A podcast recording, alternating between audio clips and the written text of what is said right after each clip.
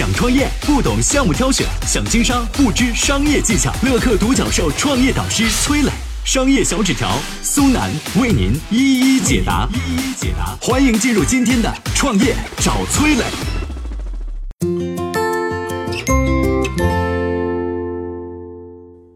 前段时间，研发 WPS 的金山办公在香港成功上市。当天开盘后，股价暴涨百分之二百零五，市值一度超过六百亿人民币。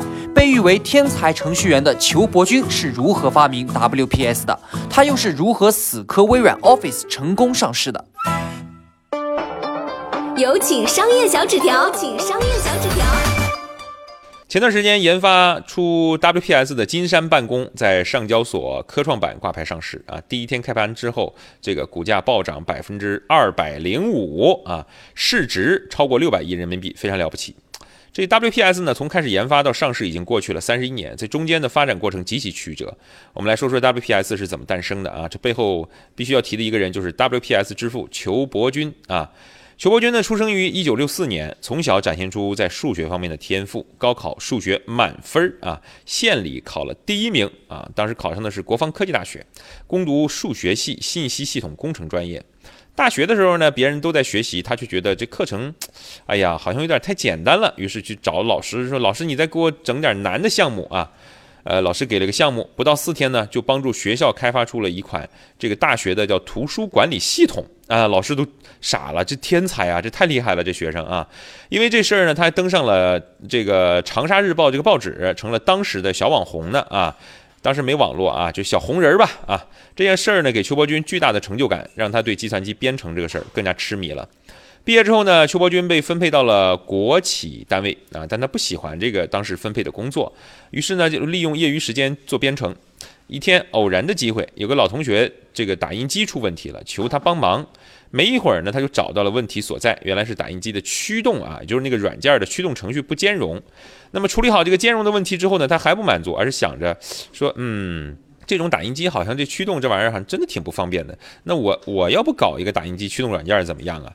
于是他把自己关在同学的机房啊，就电脑机房，熬了九天九夜，终于研发出了支持多种打印机的驱动程序。啊，同学看了之后说：“哇，天哪，你这驱动做的这么好！哎，有一家这个卖软件的公司叫四通啊，他们就是推广这个打印机以及打印机软件，你要不就跟他们聊聊去啊。”当时带着这个软件去见到了四通的人，四通这家公司的人看到这个他做的这个打印驱动的软件之后，啊，马上一拍大腿，捡到宝了啊！当场出两千块啊，买下这个程序的版权，这驱动的版权。当时两千算是这个很高的价格了，你知道吧？这个邱伯君马上卖了啊，答应啊，两千块钱可以了啊。但你知道后来吗？后来四通以每套五百元的价格卖了六百多套。打印驱动软件，四通赚了三十多万啊！这邱伯君赚了两千啊，这个四通赚了三十多万。你看这事儿闹的啊！这四通不但赚了钱了，还把邱伯君这个天才程序员啊给收入麾下啊！正是因为四通的邱伯君才遇到了香港的这个金山公司啊。当时金山是四通的合作伙伴儿啊。有一天呢，金山的老板张玄龙发现一批机器的输入输出这个系统有问题，计算机启动不了。他手底下有五十个人的，号称是国内顶尖的技术团队，花了三个礼拜啊都没有搞定这个技术问题。于是四通呢，呃，这个说裘伯君，你去看看，咱们合作伙伴这个这个公司叫金山，他们出问题了啊，你去看看。想不到呢，邱伯军到了这个金山这边啊，对着出了问题的这个电脑，花了一个晚上的时间就给解决了啊。金山这边老板当时叫张玄龙，张玄龙大吃一惊，说：“哇塞，啊，捡到宝了！你看每个人看到这个人才都会说捡到宝了啊。”然后说：“这个这么的谈谈条件，你到我金山来工作吧。”啊，最终把这个邱伯军给挖过去了。呃，这个邱伯军呢，打算雄赳赳气昂昂干件大事儿。什么大事儿呢？当时市面上最主流的汉字处理系统都很难用。啊，裘伯君说：“那我我得我得出一个更好用的，我想我想改变一下大家的这个呃这个汉字处理系统啊难用的这个事儿。”于是把自己关在出租房里，饿了就吃泡面啊，困了就睡，眯一会儿，醒了半梦半醒之间又继续敲代码啊。这种极不规律的生活呢，让他前后三次因为肝炎住院。即便是在病床上，他还是死死地抱着一个电脑啊，盯着屏幕继续敲代码啊。这个裘伯君花了十四个月，敲了十几万行代码，写出了。一个比较伟大的程序，这东西很多朋友在用，叫做 WPS 一点零，应该说正是这个 WPS，在当时横空出世，极大提升了中文办公的效率，是吧？一九八九年，WPS 一上市，卖了三万多套，短短一年时间，占据全国百分之九十以上的办公市场啊，几乎是成了这个当时中国电脑标配的一个软件。WPS 诞生的时候呢，裘伯君只有二十五岁，他被国内所有程序员奉为中国第一程序员啊，这个那当然是。啊，八十年代的事儿啊，那时候国内程序员也没几个啊，但是个个都是精英，是吧？不像现在虽然多，但是精英呃比例来说差不多的，我估计是啊。这个当时的所谓是程序员中的神话啊。当年还有一个程序员，他的名字大家更熟悉了，叫雷军啊。雷军有一天使用了 WPS 这个软件之后呢，啊，震惊、感动啊，想尽千方百计见到了裘伯军啊，两人交朋友啊，处朋友。啊，经过一番长谈，邱伯钧啊，对雷军说了一句话，说：“小雷啊，我觉得你这人也不错啊，挺有才华的，你要不也加入金三吧？啊，咱们一起把 WPS 越做越好。”哎，雷军啊答应了，嗯，可以是吧？跟跟你干啊，有信心。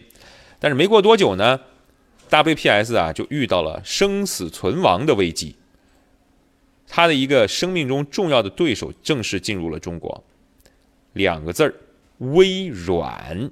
WPS 如何死磕微软的呢？请崔老师接着说。我曾经呢跟很多创业者沟通过，发现创业者最大的痛点就是缺少资源、缺少链接。于是呢，我们创立了创业者社群“乐客独角兽”，现在啊已经有三万多人了。有人在这找到了创业机会，找到了客户、渠道商、投资人。下拉手机屏幕，在节目简介里边有我的个人微信号，我在社群等你。有请崔磊。有请崔磊。一九九二年，微软进军中国，大家都知道，同为办公软件的 Office 就是微软家的。微软很清楚，WPS 是他们进入中国办公软件市场最大的敌人。那微软怎么打开市场呢？最直接的办法就是把竞争对手的公司给买下来。但是金山根本不同意，一口回绝。一九九六年，微软再次找上门来，希望金山能够同意将 WPS 的格式与微软共享。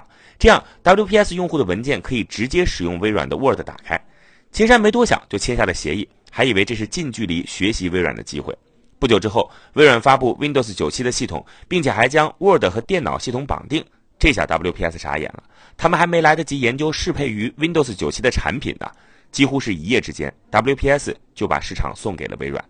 难道 WPS 就这样认输了吗？金山当然不甘心，他们决定重新再来。研发适配于 Windows 97系统 WPS。一九九七年九月，WPS 97推出，没想到国内还是有很多用户对它有感情，两个月就卖了一万多套。一九九九年，WPS 两千上市，正版价格仅需二十八块钱，比起 Office 几百上千的价格，相当于是白菜价。为了狙击 WPS，微软干脆放任盗版软件在中国大陆的存在。更狠的一招还在后头。二零零二年，微软去掉了和 WPS 兼容的中间转换功能，用户只能在 Word 和 WPS 之间二选一。用户当然是选择免费好用的盗版 Word 啦。微软是招招致命。这时候，金山才意识到，Office 已经成了行业标准，用户不大可能接受一个新的软件。于是，WPS 决定再次推倒重来，在操作界面上要和 Office 一模一样，让用户使用起来毫无违和感。二零零五年，WPS 二零零五面世，它实现了 Office 当时的所有功能，完美适用了 Windows 系统。二零零七年，WPS 宣布个人版永久免费，而专业版的 WPS 相比 Office 的性价比更高，成为越来越多的政府单位以及海外公司的选择。WPS 又活过来了，慢慢反噬微软 Office 的市场。二零一一年，已经创办小米的雷军看到了移动互联网的趋势，决定让 WPS 投入所有的资源抢占手机市场。当时微软后知后觉，等他注意到移动互联网的趋势以后，WPS 已经成为了手机上的第一大办公应用。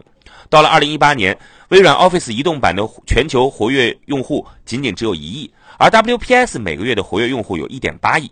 WPS 终于在移动互联网的战场上实现了反转。虽然 WPS 有很多槽点，很多人嫌它广告太多，影响用户体验，但你却不知道它一直在做一件吃力不讨好的事情。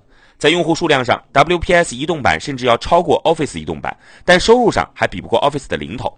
中国的很多系统软件做不起来，很大原因是国内用户的版税意识薄弱，企业赚不到钱，怎么去投入资金做研发呢？结果是我们用的很多系统软件都是国外的。这就容易被外国人卡脖子。从一九八八年起步到二零一九年上市，WPS 让我们看到了一条艰辛的国产办公软件的崛起之路。所以多一点宽容，少一点刻薄，可能会给国产软件留出更多的生存空间。嗨，大家好，我是崔磊。下拉手机屏幕，在节目简介里有我的个人微信号。朋友圈我会分享创业思考、商业观察，以及和支付宝、抖音等巨头合作的创业好项目，欢迎您来交流。我们的创业平台乐客独角兽已经汇聚了三万多名各行各业的创业者，欢迎您来寻找资源。